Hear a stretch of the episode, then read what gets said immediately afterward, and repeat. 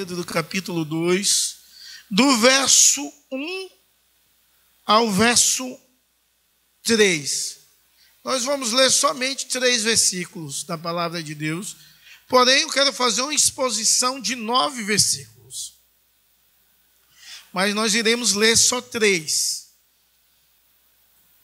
Segundo livro de Pedro, segunda Pedro, capítulo 2, do verso 1 ao verso 3. Aí você deixa o celular ligado em modo avião, né, para acompanhar, ou abre a palavra de Deus nesse texto, deixa aberto, tá? Amém ou misericórdia? Então, mesmo assentados, atente o que diz a palavra de Deus. Diz assim: Assim como surgiram falsos profetas no meio do povo, também haverá falsos mestres entre vocês. Eles introduzirão heresias destruidoras, chegando a renegar o soberano Senhor, que o resgatou, trazendo sobre si mesmo repentina destruição. E muitos seguirão as suas práticas libertinas, e por causa deles, o caminho da verdade será difamado movidos por avareza, eles explorarão vocês com palavras fictícias. Mas para eles a condenação decretada há muito tempo não tarda, e a destruição deles não caiu no esquecimento. Que o Senhor nos nossos corações aplique a porção da palavra lida em nome de Jesus. Amém. Meus amados irmãos, a carta de 2 Pedro é uma carta muito bacana, muito boa. É uma carta, talvez a melhor carta de exposição da segunda vinda de Cristo é 2 Pedro. Mas 2 Pedro, capítulo 1, ele vai nos, nos ajudar a entender sobre o crescimento do cristão e como o cristão atingir a maturidade cristã, a maturidade na fé.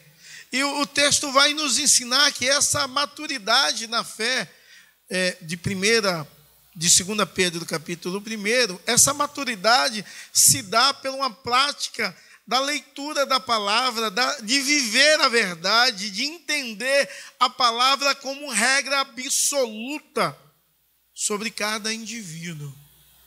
Já no capítulo 2, ele vai, Pedro vai nos advertir sobre os falsos mestres, vai nos advertir sobre os falsos ensinos, vai falar sobre a volta de Cristo e vai nos encorajar a entender que Cristo é aquele que livra o seu povo com poder e graça.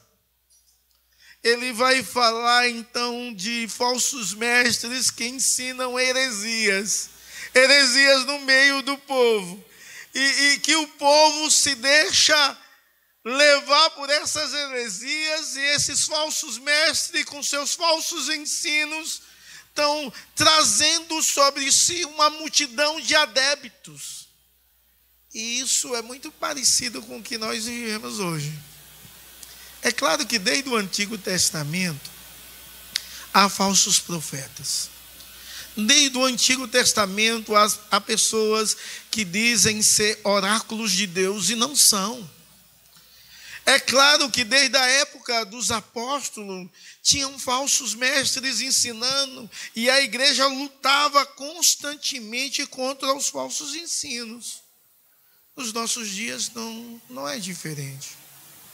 Continua a ter falsos mestres, continua a ter falsos ensinos, continua o povo a ser enrolado por palavras é, distante, desprovida de caráter cristão e de verdade de Deus.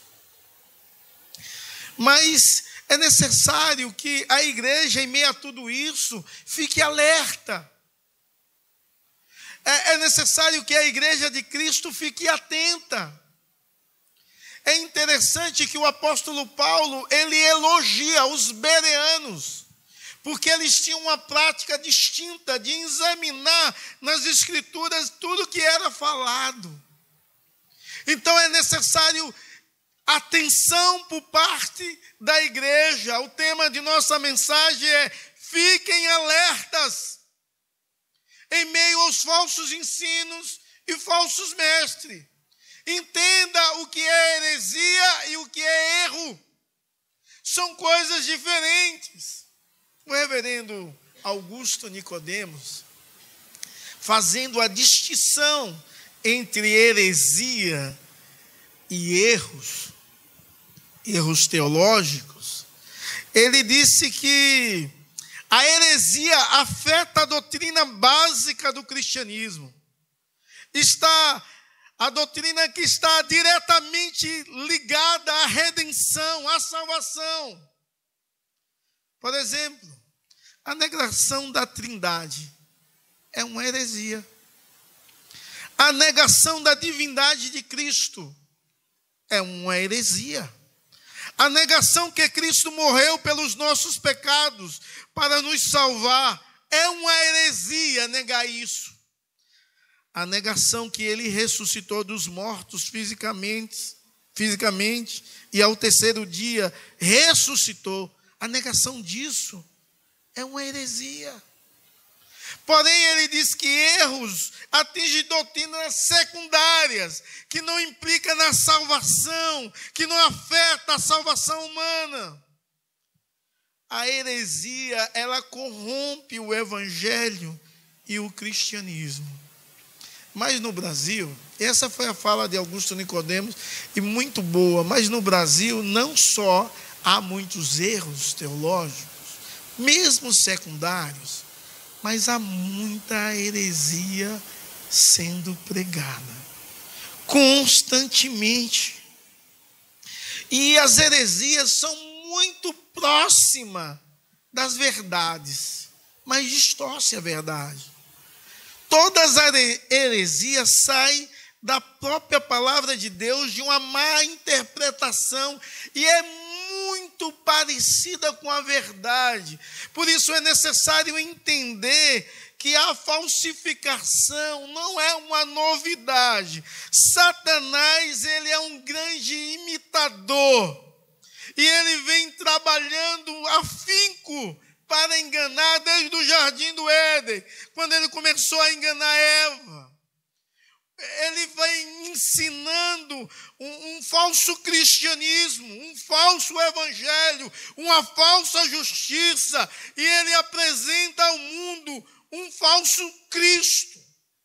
E a igreja, muitas vezes, que não está apercebida a verdade de Deus, se enrola com falsos ensinos e com os falsos mestres. Por isso, o nosso tema é fiquem alertas. Alertas em todo sentido, não absorvendo tudo o que você ouve, não absorvendo tudo o que você lê, mas entendendo de forma bem clara e examinando o que você lê e o que você ouve com a palavra de Deus, com os princípios de Deus, se isso de fato procede ou não. E absorve. Precisamos jogar fora tudo que é contraditório aos princípios de Deus, à verdade de Deus, de forma bem clara, para glória, louvor, adoração e magnificação do nosso Senhor e Salvador Jesus Cristo. Em primeiro lugar, é, o apóstolo Pedro ele faz uma descrição dos falsos mestres. Ele começa a apresentar à igreja os falsos mestres. Ele vai dizer do verso 1 ao verso 3 que nós lemos que os falsos mestres surgem no meio do povo de Deus. Os falsos mestres, eles, eles introduzem heresias destruidoras.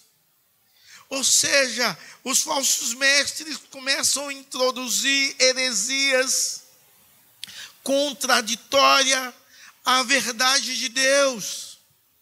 Uma heresia muito conhecida em relação à divindade de Jesus Cristo é que Jesus Cristo está em um santuário investigando a vida dos fiéis. Essa é uma heresia que vai de encontro à santidade de Cristo, porque se Cristo é Deus, ele conhece, ele é onisciente. Ele conhece os meus pensamentos. Ele sabe as minhas motivações, ele conhece os seus pensamentos. Antes da palavra chegar na sua língua, ele já sabe toda. Ele entende as motivações do seu coração. Ele vê tudo e sabe de todas as coisas. Porém, os falsos mestres, com os falsos ensinos, eles ensinam heresias destruidoras, que vêm destruir a igreja, corromper a igreja, para que a igreja seja dominada por eles. Terrível. É um absurdo olhar a situação brasileira e mística da qual a igreja vive. Há um sincretismo religioso muito grande, há um misticismo rondando a igreja que se diz evangélica. Esquecendo a palavra de Deus, a verdade de Deus, os princípios de Deus e se levando por erros e doutrinas condenáveis. Mas ainda no verso primeiro dizem que esses falsos mestres eles negam um soberano Senhor. Mas eles não só negam um soberano Senhor, como nega a inspiração da palavra de Deus. Eles negam o caráter pecaminoso do ser humano, nega a morte sacrificial de Cristo, negam a salvação somente pela fé, mesmo em meio a uma realidade de tristeza e julgamento, eles negam isso. O verso 2 vai falar que esses falsos mestres são populares e arrastam multidões. O verso 2 começa dizendo assim: muitos seguirão as práticas libertinas, os seus erros, os seus falsos ensinamentos. E os, o verso 3 vai dizer que eles são motivados pela avareza. Esses falsos mestres querem tão somente o dinheiro. Eles negam totalmente a divindade de Cristo e eles colocam o milagre e o poder, todas as coisas na vida do ser humano. Você pode, você é capaz.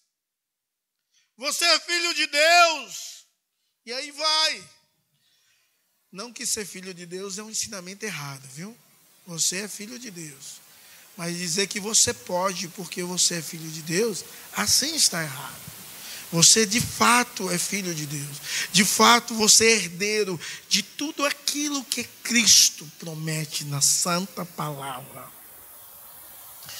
Agora é interessante porque a, a intenção de Pedro não é só descrever esses falsos mestres, a intenção de Pedro não é só dizer que eles são tem heresias que destrói a vida e que nega a soberania de Deus, não é só falar que eles são populares e nem das suas práticas libertinas e nem da avareza que eles vivem, mas Pedro também quer dizer que eles serão julgados.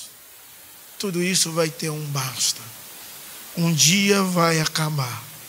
E quando você lê os versos 4 a 6, você se depara com essa realidade do juízo de Deus, o juízo final sobre os falsos mestres, ou seja, o juízo final sobre todos.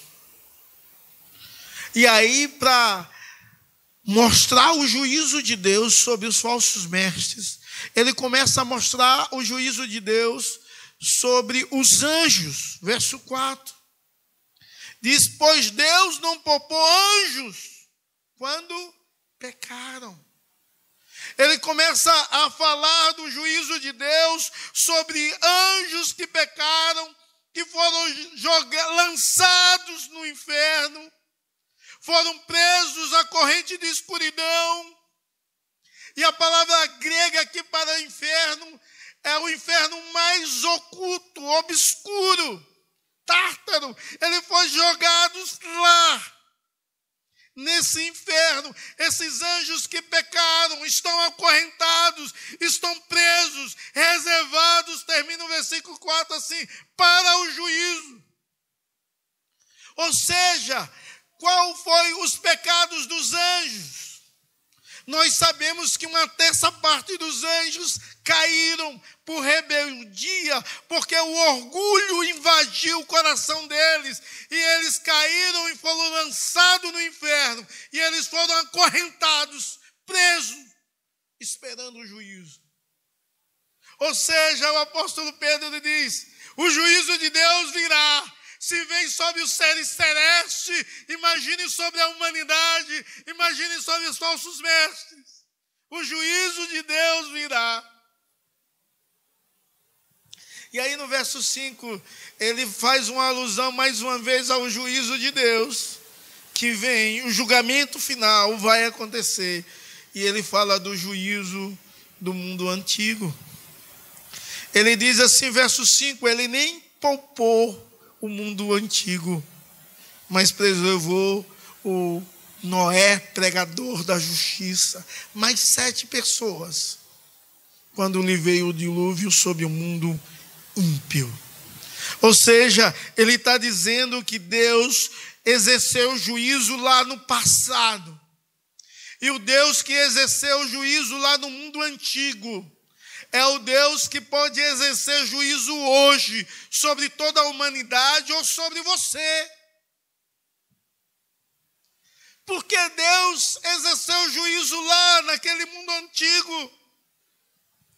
Porque havia um pregador da justiça, Noé, pregando 120 anos e ninguém se arrependeu. Ninguém deu atenção, ninguém deu ouvido à pregação de Noé. Quando o texto diz pregador da justiça, a ideia é alguém que pregava a justiça, a justificação em Deus, perdão na pessoa de Cristo. Noé olhava para Cristo e pregava isso. Pregava a um mundo onde havia uma multiplicação da iniquidade. É muito parecido com o nosso mundo hoje. A iniquidade tem se multiplicado ele pregava, isso você vê em Gênesis 6:1. Ele pregava a um mundo cheio de perversidade. Imagina o nosso mundo como está hoje. Tanta perversidade existe nos nossos dias. Tanta perversidade. Há um mundo cheio de violência. O nosso mundo é muito violento. As pessoas são esquentadas e brigam por qualquer coisa e tiram a vida um do outro por qualquer coisa. Naquele período havia iniquidade sobre toda parte. E o verdadeiro povo de Deus era minoria. E não se dava a atenção devida ao povo de Deus. Agora imagine aquele mundo na época de Noé, que dizia que no período de Noé o povo vivia normal, casava, se dava em casamento, ninguém ligava aí para as coisas de Deus, se Jesus, se Deus ia julgar ou não.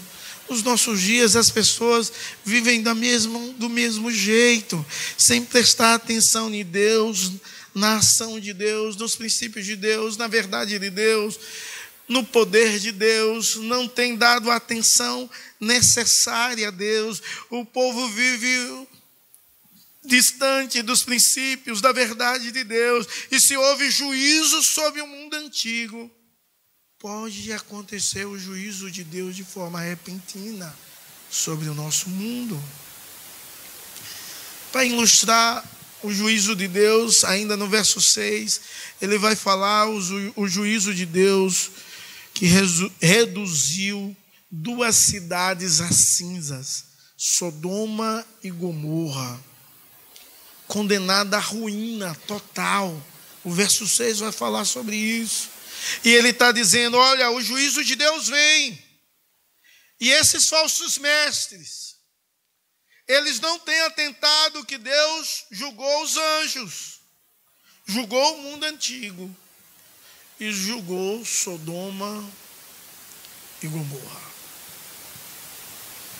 E é, aí o texto bíblico, Pedro diz que Deus reduziu a cinzas as cidades de Sodoma e Gomorra. Ou seja, o juízo de Deus foi tão grande que caiu fogo do céu e fulminou tudo, destruiu tudo naquela cidade, por a intercessão de Abraão. Deus permitiu que Ló e sua família saíssem. Ló e sua família. Agora imagine, e ainda foi dado um aviso: saia da cidade e não olhe para trás. Porque se olhar, o juízo de Deus vai acontecer. E a mulher de Ló olhou, e o juízo de Deus veio sobre ela também. Tamanha é a destruição, o julgamento de Deus, de um Deus irado, em meio a uma situação terrível em que o mundo se encontra. Então, Pedro adverte a igreja ter cuidado com os falsos mestres. E vai descrever os falsos mestres. Mas ele diz: olha, o juízo de Deus que vem sobre os anjos veio sobre o mundo antigo e veio sobre Sodoma e Gomorra. Esse mesmo juízo pode acontecer hoje. E quando ele disse isso, possivelmente em 64 a 68, imagine agora: o juízo de Deus pode acontecer hoje. Agora, ele não está só disposto a alertar a igreja em relação os falsos mestres e a eminência do juízo de Deus. Ele também quer encorajar a igreja a viver uma vida cristã autêntica ele quer encorajar a igreja a um Deus que livra, a um Deus que abençoa em meio ao juízo dele sobre o mundo. E aí, dos versos 5 a 9, apesar de já ter lido 5 e citado 5, do verso 5 a 9, ele vai falar sobre exemplo de livramento. E ele coloca, pega duas pessoas como exemplo para dizer que Deus livra os seus.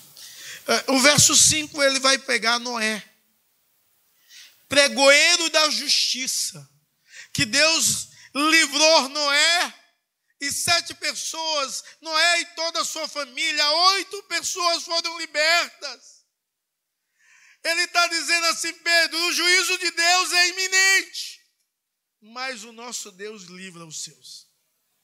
O nosso Deus, o Deus que livrou Noé e sua família do juízo.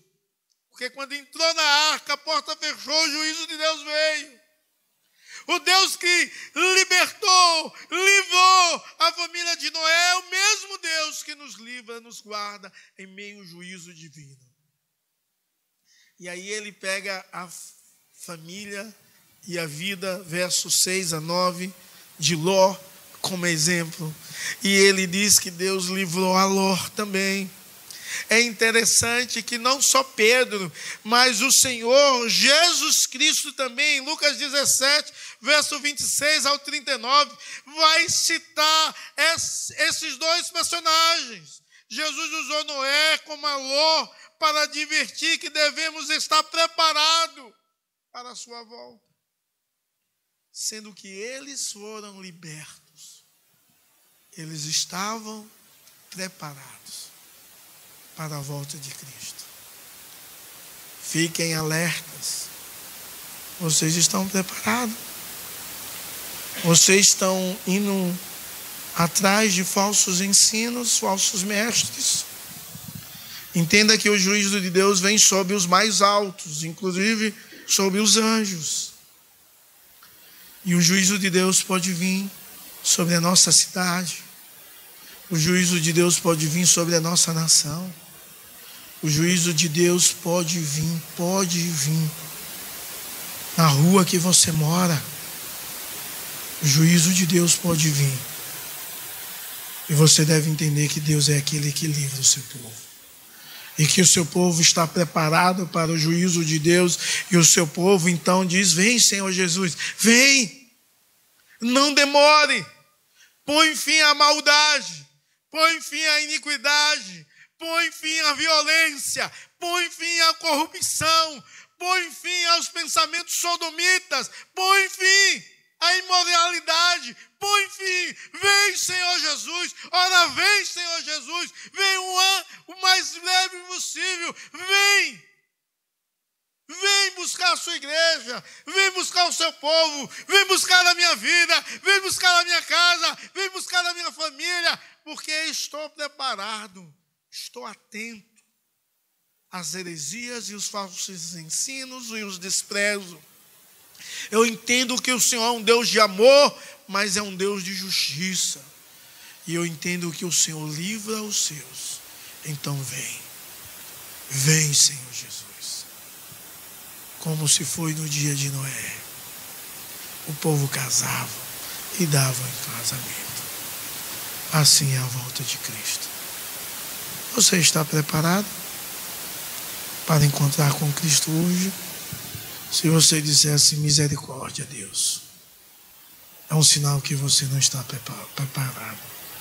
É um sinal que você talvez está enreidado nos seus próprios desejos ou nos ensinos contraditórios, mundanos.